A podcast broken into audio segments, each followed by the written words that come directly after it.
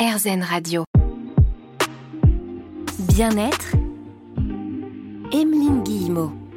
Nous cheminons aujourd'hui avec Saverio Tomasella. Vous avez déjà entendu sur RZN Radio. Il est docteur en psychologie, psychanalyste, spécialiste de l'hypersensibilité. Aujourd'hui, on se retrouve face à vous, Saverio, pour parler du bien-être à l'école, plus précisément du harcèlement, les solutions aussi pour éviter le harcèlement. Euh, ces élèves qui sont euh, violentés actuellement vivent quand même des choses euh, assez incroyables. Vous les rencontrez dans votre cabinet, ces élèves oui, et c'est difficile parce que en fait, pour l'élève qui est violenté, le jeune, que ce soit une fille ou un garçon, euh, au début, euh, comme ce sont des moqueries, euh, il, ou elle se dit ça va passer, ça n'est pas grave, même si les moqueries font mal. Il fait un peu ou elle fait un peu le dos rond en se disant bon ben il se moque de moi mais comme les moqueries sont, sont, sont très fréquentes c'est pas très grave donc la prise de conscience que ça devient de l'acharnement, que ça devient du harassement, de l'intimidation, elle est, elle est progressive, puisqu'après les moqueries, il va y avoir les bousculades. Et là encore, euh, comme les élèves de ces âges-là sont très pulsionnels, il va se dire, ou elle va se dire, c'est pas très grave. Et ce n'est qu'à partir du moment où il va y avoir des vols, des coups, euh, ou le début du cyberharcèlement, que le jeune ou la jeune va commencer à se dire, aïe aïe aïe, c'est grave, il m'arrive quelque chose de particulier, je suis vraiment la cible de quelques-uns ou d'un groupe, et là, la peur commence à s'installer et, ça devient traumatique. Et à partir du moment où la peur s'installe et qu'elle devient de plus en plus forte, elle va, elle va provoquer un stress chronique et le système nerveux, le système nerveux autonome, celui sur lequel on n'a pas de prise, va être en mode de survie. À ce moment-là, et c'est tout le problème de ces phénomènes de violence entre pairs, l'élève cible d'intimidation ne va pas réussir à se défendre. Au début, pensait que c'était pas grave, donc il se défendait pas. Et après, étant sous le coup de ce choc, de cette sidération de son système nerveux, il n'arrive même plus à repousser euh, les, agresseurs ou à répondre euh, à ce qui se passe. Et c'est à ce moment-là que le découragement commence, la honte de ne pas réussir à se défendre, donc des sentiments qui vont se rajouter à la peur, la difficulté d'en parler pour signaler aux parents ou à un prof ou à des amis ou à un grand frère, une grande sœur que quelque chose ne va pas, et le repli sur soi qui peut mener jusqu'au désespoir et aux actes de tentative de suicide ou de suicide réel. Vous venez de dire presque la culpabilité de ne pas réussir à se défendre. C'est une chose avec laquelle on grandit parfois. Euh, je me souviens euh, de parents dire à leur enfant endurcis-toi, euh, il faut être capable de rendre les coups. Et donc, du coup, effectivement, il y a, y a une surcouche de pression qui s'ajoute au harcèlement, celle du regard de l'autre. Que, que va dire l'autre quand on veut lui dire qu'on se fait harceler aussi? Alors c'est très important ce que vous dites parce que les chercheurs en, en, psychopédagogie ou les chercheurs en neurosciences affectives qui travaillent sur le cerveau de l'enfant et de l'adolescent savent qu'aujourd'hui, avec les études, on sait que c'est un cerveau qui n'est pas à maturité. Et donc plus les parents ou les professeurs disent défends-toi, rends les coups, endurcis-toi, plus cette honte et cette culpabilité vont grandir chez l'enfant ou l'adolescent qui se dit mais pourquoi je n'arrive pas à me défendre? Or, et ça, peut donner ce qu'on appelle le victim blaming, hein, le fait de blâmer les victimes, on leur dit mais alors tu l'as cherché, tu ne sais pas te défendre, alors que l'enfant qui est cible de harcèlement n'y est pour rien, fille ou garçon, ce qui lui arrive, c'est horrible, c'est un phénomène de groupe, ça ne vient pas d'elle ou de lui. Et si elle n'arrive pas à se défendre, c'est parce que justement elle n'a pas les moyens, euh, cette jeune personne, soit au niveau du cerveau, soit au niveau du système nerveux, pour, entre guillemets, rendre les coups et se défendre. C'est la première fois moi que j'entends que physiologiquement parlant, en fait, on ne peut pas se défendre à cause de la sidération, du choc en fait euh, psychologique. Il y a vraiment quelque chose aussi qui se passe dans le corps. Oui, et c'est très important de le savoir, déjà parce que pour le règlement de ces violences entre pairs, à l'école primaire jusqu'en sixième, voire cinquième, c'est aux parents à aller voir l'encadrement de l'établissement en disant voilà, nous avons remarqué que notre fils ou notre fille a des soucis à l'école, des violences, comment on peut faire ensemble, donc dans une vraie coopération, pour mettre fin à ces violences? En revanche, après 12-13 ans, le, le préadolescent va vouloir, fille ou garçon, prendre en main la situation. Et, souvent, les jeunes disent non, papa, non, maman, ne t'en mêle pas. C'est à moi de, trouver la, solution. Sinon, ça va être pire. Et c'est vrai. Et donc, à partir de 12-13 ans, on va apprendre en thérapie à ces jeunes personnes violentées comment riposter? Et on va leur apprendre des ripostes verbales, faire des mouvements physiques pour repousser l'autre sans méchanceté, mais pour poser ses limites ou apprendre à dire un nom vigoureux. Tout ça peut se passer euh, sur plusieurs séances où on peut répéter les, les, phrases de riposte ou les gestes ou les mots qui vont permettre de réagir.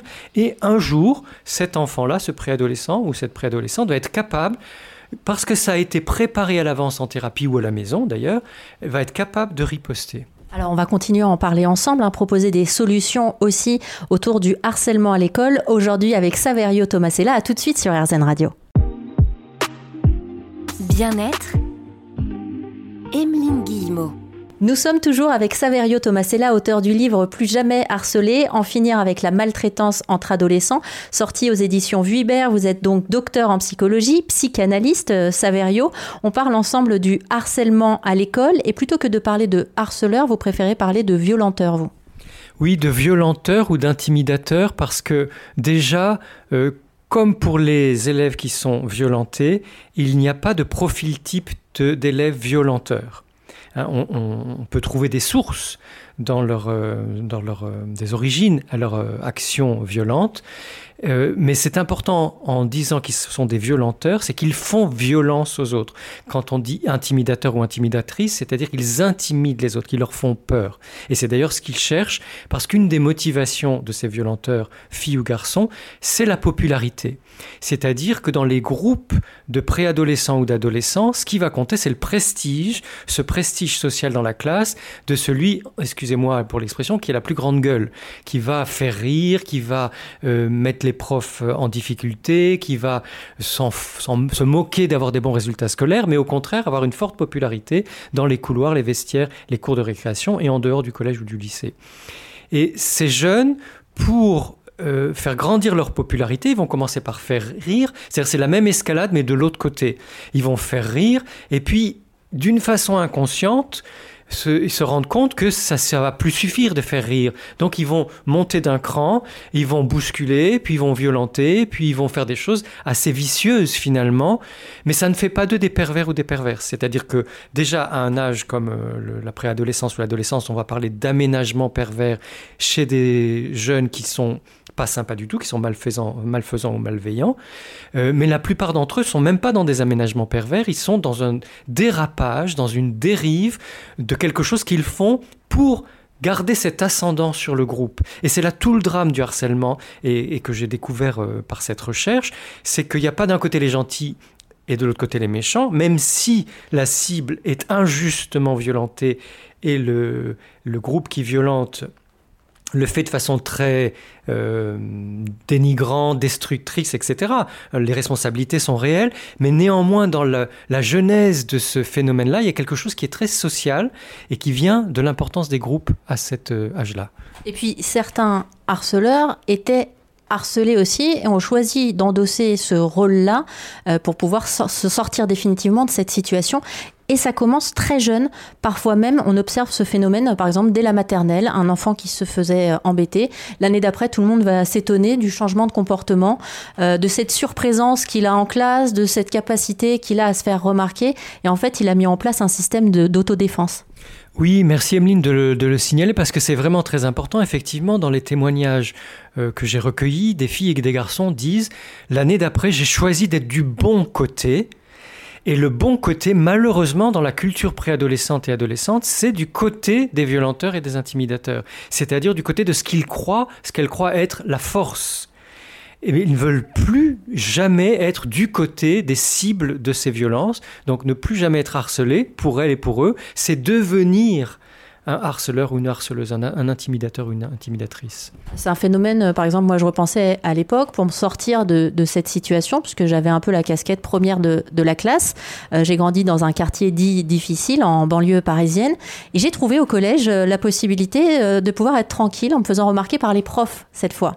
Et donc je répondais aux profs, j'étais souvent sortie de la classe, et du coup je me sentais respectée par ces harceleurs potentiels qui me laissaient continuer à avoir ces bonnes notes, mais ces mauvaises remarques sur le livret.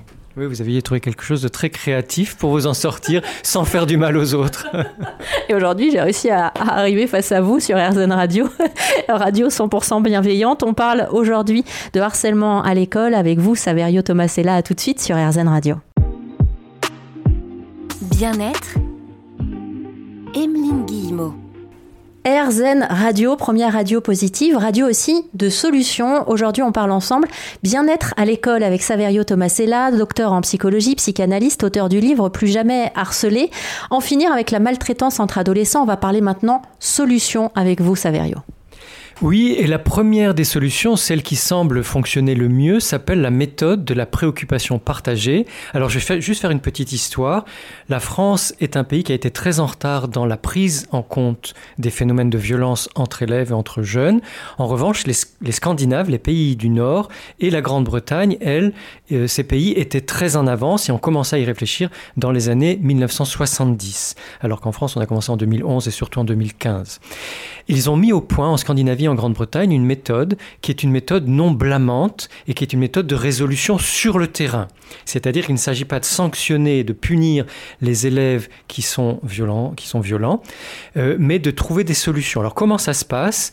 Euh, On va créer une cellule dans l'établissement scolaire avec des adultes qui, soient, qui sont soit des professeurs, des surveillants, le ou la CPE, l'infirmier ou l'infirmière, le ou la psychologue scolaire de l'établissement. Cette cellule est saisie par un élève, un enseignant, un surveillant, l'infirmier ou, ou la psychologue d'une situation de harcèlement. Tout de suite, un des adultes reçoit longuement, dans un entretien long, l'enfant ou l'adolescent harcelé en le laissant ou la laissant expliquer cette situation, comment ça se passe pour toi, quelles sont les émotions que tu ressens, et est-ce que tu, sens que tu peux faire quelque chose pour que ça s'arrête? À la suite de cet entretien, où vraiment l'adulte a pris tout le temps nécessaire pour écouter le jeune, un autre adulte, et c'est important que ce soit un autre adulte de la cellule, va euh, convoquer, enfin inviter euh, les personnes qui ont été désignées comme étant violentes et quelques témoins pour des entretiens extrêmement brefs cette fois-ci. Et l'adulte va leur dire, va dire à chacun, parce que c'est un des, entretiens qui sont individuels, va dire à chaque personne euh, invitée à venir, euh, je me préoccupe beaucoup, je suis très préoccupé pour euh, Alice ou Ahmed ou, l'enfant qui est violenté. Est-ce que tu as remarqué quelque chose? Parfois, le jeune va dire Ah oui, c'est vrai, parfois on se moque d'elle ou de lui, toujours en minimisant. C'est très rare qu'ils disent exactement tout ce qui se passe. Alors l'adulte saisit l'occasion pour dire Est-ce que tu peux faire maintenant attention? Parce que je, je, suis vraiment très préoccupé par ce qui arrive à cette euh, personne, à cet enfant, à cet adolescent. Et si tu as des solutions pour l'aider, est-ce que tu pourras venir m'en parler? On se reverra la semaine prochaine. Deuxième cas de figure, par rapport aux élèves qui sont plus violents, ils vont nier la situation en disant oh non, j'ai rien remarqué, euh, tout va bien. Et donc l'adulte insiste en disant bon, eh bien, on va se revoir dans quelques jours ou la semaine prochaine. Et à partir de maintenant, tu vas faire très attention à ce qui se passe pour Ahmed ou Alice, parce que moi, je suis très préoccupé par ce qui lui arrive. Et comme tu es quelqu'un d'important dans la classe, euh, je vois que tu as de l'influence sur le groupe, c'est bien que tu, te, tu prennes au sérieux cette situation. Ils arrêtent les entretiens et ils vont se retrouver la semaine d'après, où le premier adulte va recevoir de nouveau l'enfant harcelé ou l'adolescent harcelé pour savoir comment ça a évolué, et le deuxième adulte va recevoir les autres pour savoir aussi comment la situation a évolué. Et là, on a encore deux cas de figure. La plupart du temps, il y a ce qu'ils appellent une conversion, c'est-à-dire que dans les témoins ou dans les proches du violenteur ou de la, la fille violentrice, il va y avoir un changement radical d'attitude où ces jeunes-là vont aider l'enfant qui était violenté euh, pour que justement ça s'arrête. Alors ils vont l'aider dans les devoirs, vont aller avec lui en cours de récréation, vont dire aux autres non, ça suffit, arrête de l'embêter. Donc ils sont très surpris de voir que cette, euh, cette incitation à se laisser toucher par empathie, hein, la préoccupation c'est ça, je suis très préoccupé par ce qui arrive à telle personne, ça fait naître de l'empathie. Et les, personnes les plus violentes, elles, elles vont calmer le jeu. Pas forcément arrêter, mais calmer le jeu. Et en quelques semaines, la situation est complètement rétablie. Donc on a des taux de réussite dans tous les pays anglo-saxons et en Scandinavie, et maintenant en France, puisque c'est une méthode qui est utilisée dans certaines académies comme l'Académie d'Amiens, qui est pionnière, et l'Académie de Versailles, 85% euh, de résolution de ce genre de situation de violence. Et les 15% restants, au bout d'un mois, on arrête, à peu près un mois. Et si vraiment le harcèlement continue, on va donner le nom de la personne qui est intimidatrice ou intimidateur. Et à ce moment-là, c'est le chef d'établissement qui prendra des mesures progressives. Ça peut aller jusqu'à l'exclusion, mais à ce moment-là, c'est le, le, l'encadrement de l'établissement qui va prendre en main la, situation. C'est incroyable parce que je vous écoutais au début, on a du mal à, réaliser que ça puisse fonctionner. Cette méthode dont vous venez de parler, ça s'appelle la méthode de la préoccupation partagée. Si vous prenez l'émission en cours, rassurez-vous, elle sera disponible en replay sur rzen.fr et puis vous trouverez toutes les informations dont vous aurez besoin. On continue à cheminer ensemble dans un instant autour du bien-être à l'école. À tout de suite sur RZN Radio.